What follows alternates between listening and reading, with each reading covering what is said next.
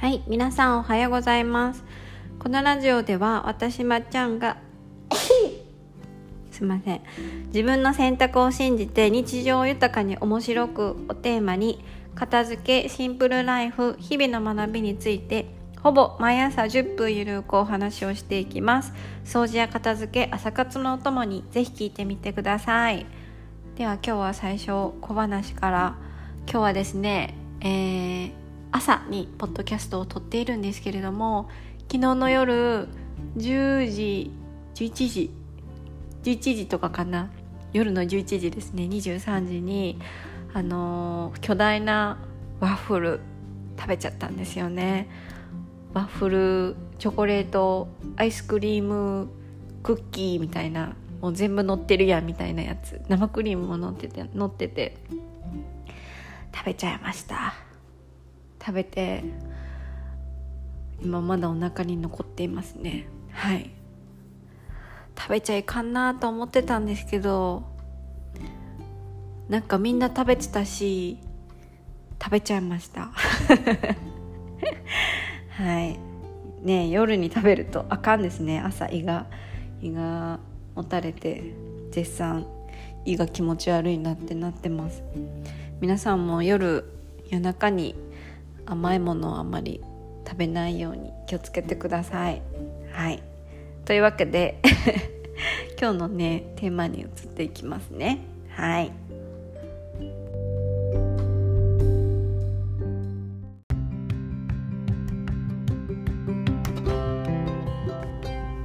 はい。では今日は、えー、とタイトルに移る前にあの私が今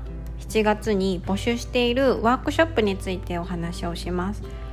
7月限定でですね片付け体験ワークショップの募集を昨日開始しました。LINE 公式の方で開始しました。これは個別で、えーオンライン上で行うワークショップです。でどんな方に受けていただきたいかっていうとあの手放したいものが捨てたいって思ってるものがあるのになかなか手放せれないとか物が溢れててあの片付けようがないとかなんか今の暮らしを変えるきっかけが欲しくって片付けがしたいって思っている人あと私の、うんと、なんだポッドキャストとか聞いたりとかなんか周りに片付けのサービス受けてる人とかいてなんか興味があるけど片付けっていうものにお金を払うっていうブロックがすごいあるし片付けのサービスっていまいちよく分からなくて勇気が出ないっていう人興味はあるけどなんか一歩勇気が出ないよっていう人なんかそういった方に受けてほしいワークショップなんですね今回は。で私はもともと片付けがあの好きなんですよ。そう片付けは嫌いではなくて好きで整理整頓とかがっつり毎日やってた方なんですけど子供の頃からそんな私でも片付けって実は終わらなかったしあの大人になってから物を減らすといいよって聞いたから断捨離とか流行ってたからあのやってたんですけどいろいろね方法を間違えたんですよね。間違えたし結局その物を減らすっていうところになった時にもお金をかけたものすごい高い服とか高いカバンとかと人からものもらったものプレゼントとか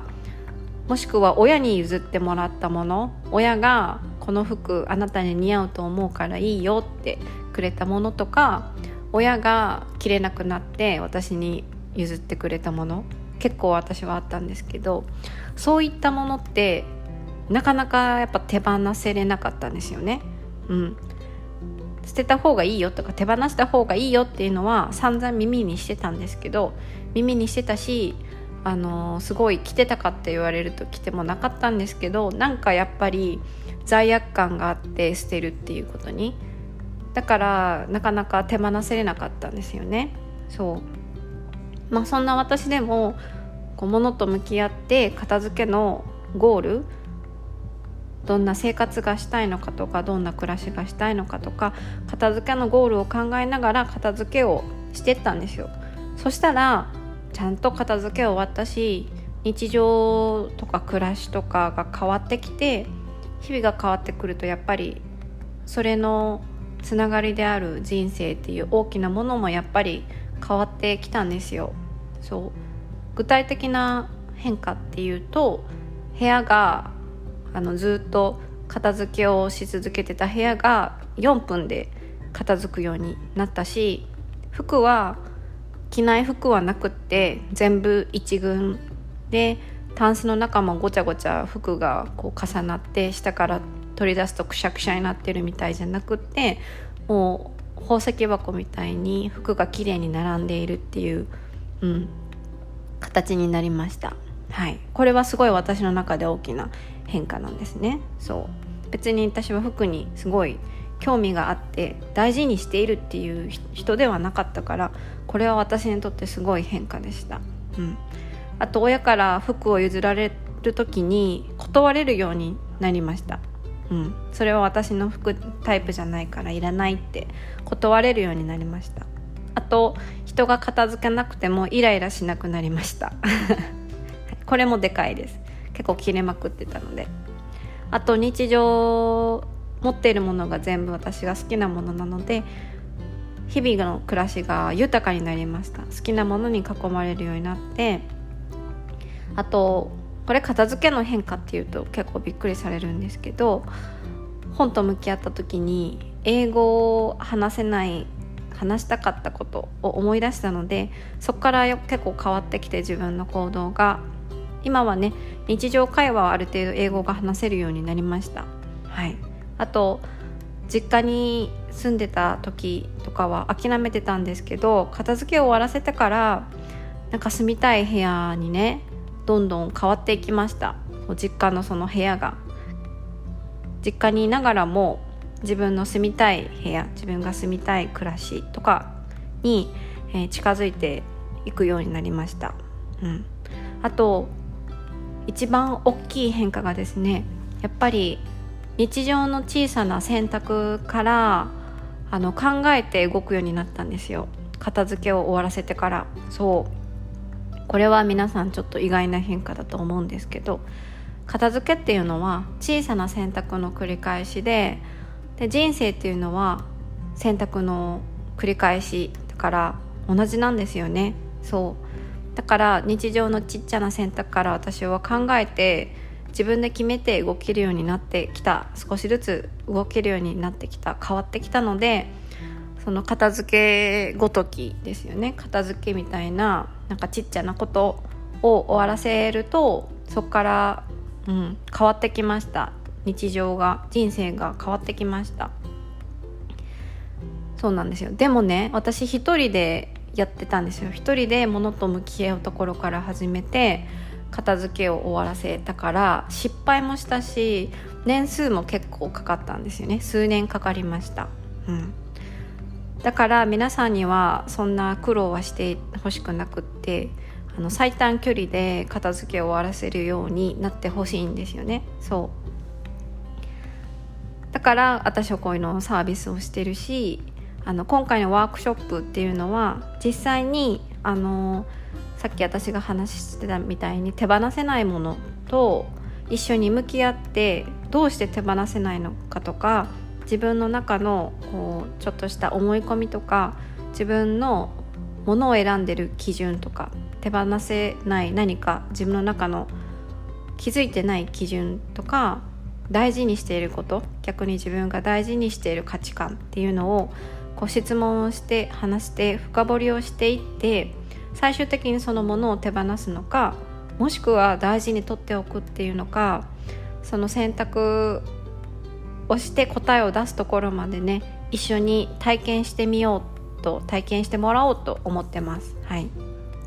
なので今回のワークショップっていうのはそうあの手放せないものがあってなんか困ってるなとか物に溢れてるなとかなんか今の暮らしを変えるきっかけがなんかまっちゃんみたいになんか欲しいなって思ってる人もしくは片付けのサービスに興味があるけど一歩踏み出せないから体験をしてみたいっていう人にぜひ受けてほしいと思っております。はい。で一応個別なので枠に限りがあります。なので今回は、えっと、5名様限定で募集をしております。締め切りは今週の日曜日の7月17日日曜日。日曜日って2回言いましたね。7月17日の夜の、えー、23時。11時。夜11時までとします。はい。詳細はねあの公式の LINE に送ってますのであのまだ LINE 公式に登録してなくてサービス受けたいって方は LINE 公式を登録してあの私の方にメッセージを送ってください。はい。なのでそうあのー、どうしようかな。どうしようかな。って悩んでる方はね是非一歩ポーンとちょっと踏み出してみてください。そのワークショップの時間で何かしら皆様にとって得られる時間になるように楽しい時間になるように私もあの精一杯頑張りますので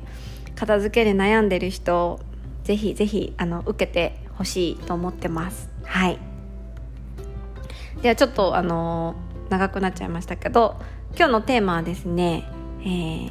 ちょっとそのワークショップと話がつながるんですけど今日のタイトルは「一人でこもっても答えは出てこない」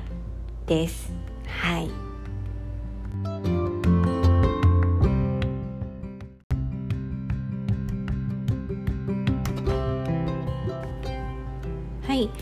今日なぜ私がそのタイトルでお話ししようと思ったかっていうとまさに最近悩んでいたことなんですね。うん、一人でこもっては答えは出てこないんだなって改めて再認識したんですけれどもなぜかっていうと私は今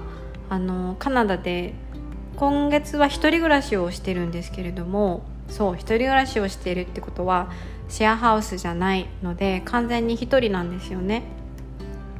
まあ、それはありがたいことなんですけどそう自分が出せる金額の範囲で1人暮らしができる家があるっていうのはすごいありがたいことなんですけどよくよく考えたらですねうん。あの昨日気づいたんですけど私人生で1人暮らしするの 初めてなんですよ。そう。まあ、結構ずっと実家から出てたんですけれどもいつもシェアハウスをしていてシェアハウスとか寮とか絶対誰か横にいる暮らしをしてたんですよね。だから今私はまさに家で一人で生活をするっていう、えー、初めての体験を、えー、30歳にしてしているんですけれどもそれで初めての一人暮らしかつ先日少しネットが使えない日がたったの数日なんですけれどもあったことによってあのー、なんだ完全になんか一人っていう体験をしたんですよ。うん、そうなんです。今更なんですが。で前は職場にもね通ってたから毎日人に必ず会って話してっていう時間があったんですけどこの完全に一人暮らしで職場に通うっていう環境でもなくってネットが断絶させられるとあの一人の時間が嫌がおうでも長くなって自分で行動しないと人に会えない人と話せないっていう状況に最近はあったんですよ。そこで私は思ったんですね、えー、一人の時間長長って思ったんですよ。喋る人いないってなったんですね。で 私はほっとくと結構家にこもってしまうタイプなんですよね。どっちかっていうとあの陰キャ寄りなんですけどよくあの占いとかなんか性格診断とかで言われるのが人とずっと一緒にいると疲れるタイプとか一人の時間が必要一人の時間が好きなタイプって言われてたしまあ人はすごい好きだし人間観察するの好きだし友達と話すのは好きだしあの旅行に行ったりするのも好きなんですけれどもけれどもずっと人にと一緒に喋り続けなきゃいけない環境だとか、えー、見知らぬ人がいっぱいいる場所だからパーティーとかそういった社交の場っていうのは、まあ、苦手なんですよね。そう親戚の集まりも結構苦手でやっぱ疲れちゃうんですよね。気疲れして疲れるから一人の時間はやっぱり必要なタイプなんですけれども。ですけれどもこんなにも一人の時間が長いのはもう寂しすぎる。と思ったんですよ。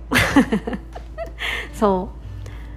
まあ一人でいるのがずっとになったら多分私ダメなタイプだなと思ってたんですけれどもそれをいざ体験してみてあやっぱり楽しいけど寂しいし気持ちの切り替えが難しいなって思ったんですよね。そう。それで一人でなんかと例えば悩み事が出てきたりとかなんかこれどうしようかなと思った時にふと話せる人が近くにいないからどうしようってなったんですよ。どうしようってなって一人で考えて答えも出なくてでも聞ける人も近くにいなくてどうしようってなってそう。それを繰り返してたんですけど先日あのこういう時ってね人生のこう尊敬できる人たちに聞くと答えが早く出てくるのでちょうどその機会があったから聞いてみたんですよ。あのなんか今自分滞ってるな止まっているなとか悩んでる時ってどうしますかって聞かせていただいたらあの家で考えてもそこから抜けることはないからとにかく外に出て人に会うたり会ったり飲みに行ったりとりあえず思考を変えて気持ちや感情を変える、あのー、時間を作るって言っててあなんか改めてやっぱりそうなんだって思ったんですよね。そう自分よりこう前にいらっしゃる方自分より長く生きていろいろ考えてあの生活している方がそうやって言ってるからやっぱりそうなんだって思ったんですよ。そうで体験としても今回学んだんですよね。なんかこうテレビとかでアーティスティックな方とかうんなんか日々考えて生きてそうな人たち。であの家でなんかこもってね書斎とかでね考えて考えて答えを出してなんかひらめいたりするようなイメージもあったから一人で考えたりとか調べたりとかして答えが出ることもあるんかなって思ってたから、まあ、一人で考えてたりしてたし外に出るのって結構億じゃないですか労力がいるというか外に出た方が絶対いいなとは思うけどあの化粧してシャワー浴びて化粧をして服を着替えてみたいなある程度のことをやって初めて外に出られるからそれを朝起きてやってないともう外に出るのが面倒くさくなっちゃって出なくなるんですけれども。ですけれどもやっぱりあの一人で家でね悶々と悩んでいてもやっぱ答えは出ないしそういった時間ってやっぱりあのあまりよろしくないんだなって体験を体験をして身をもって学びました。はい。そう。先輩もねその家で考えてもやっぱ抜けないってはっきりおっしゃってくださったからやっぱとにかく外に出て人に会ったりとか飲みに行ったりして切り替えれるんだなってあの改めて聞いて行動に移したんですよ。そう昨日ね朝起きてあのー、化粧をして服を着てでカフェに行って人と会ったりとかえー、そこでパソコンをポチポチしてでその後公園に行って本を読んででその後また人に会ってみたいな強制的にずっとあの外に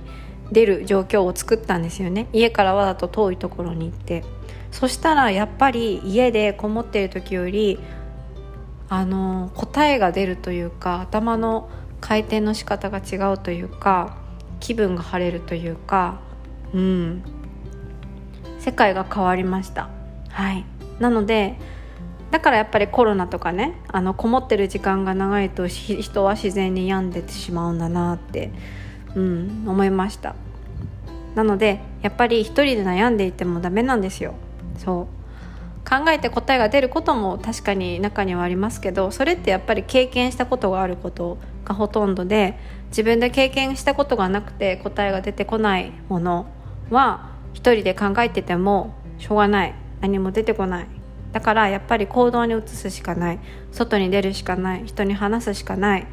だから今日のタイトルは「一人でこもっても答えは出てこない」でした。はい。エネルギーいりますよね。動くのってエネルギーいるしお尻が重たいから椅子から動くのも布団から動くのも結構大変なんですけど動いた先には必ずいいものが得られるってうん思います。なので一人でこもっても答えは出てこないから動きましょう。はい私と一緒に頑張って動いていきましょう。というわけで私も今日は、えー、この後外に出ようと思います。ここまで聞いてくださってありがとうございました。また次回のラジオでお会いしましょう。皆様良い一日をお過ごしください。ではでは。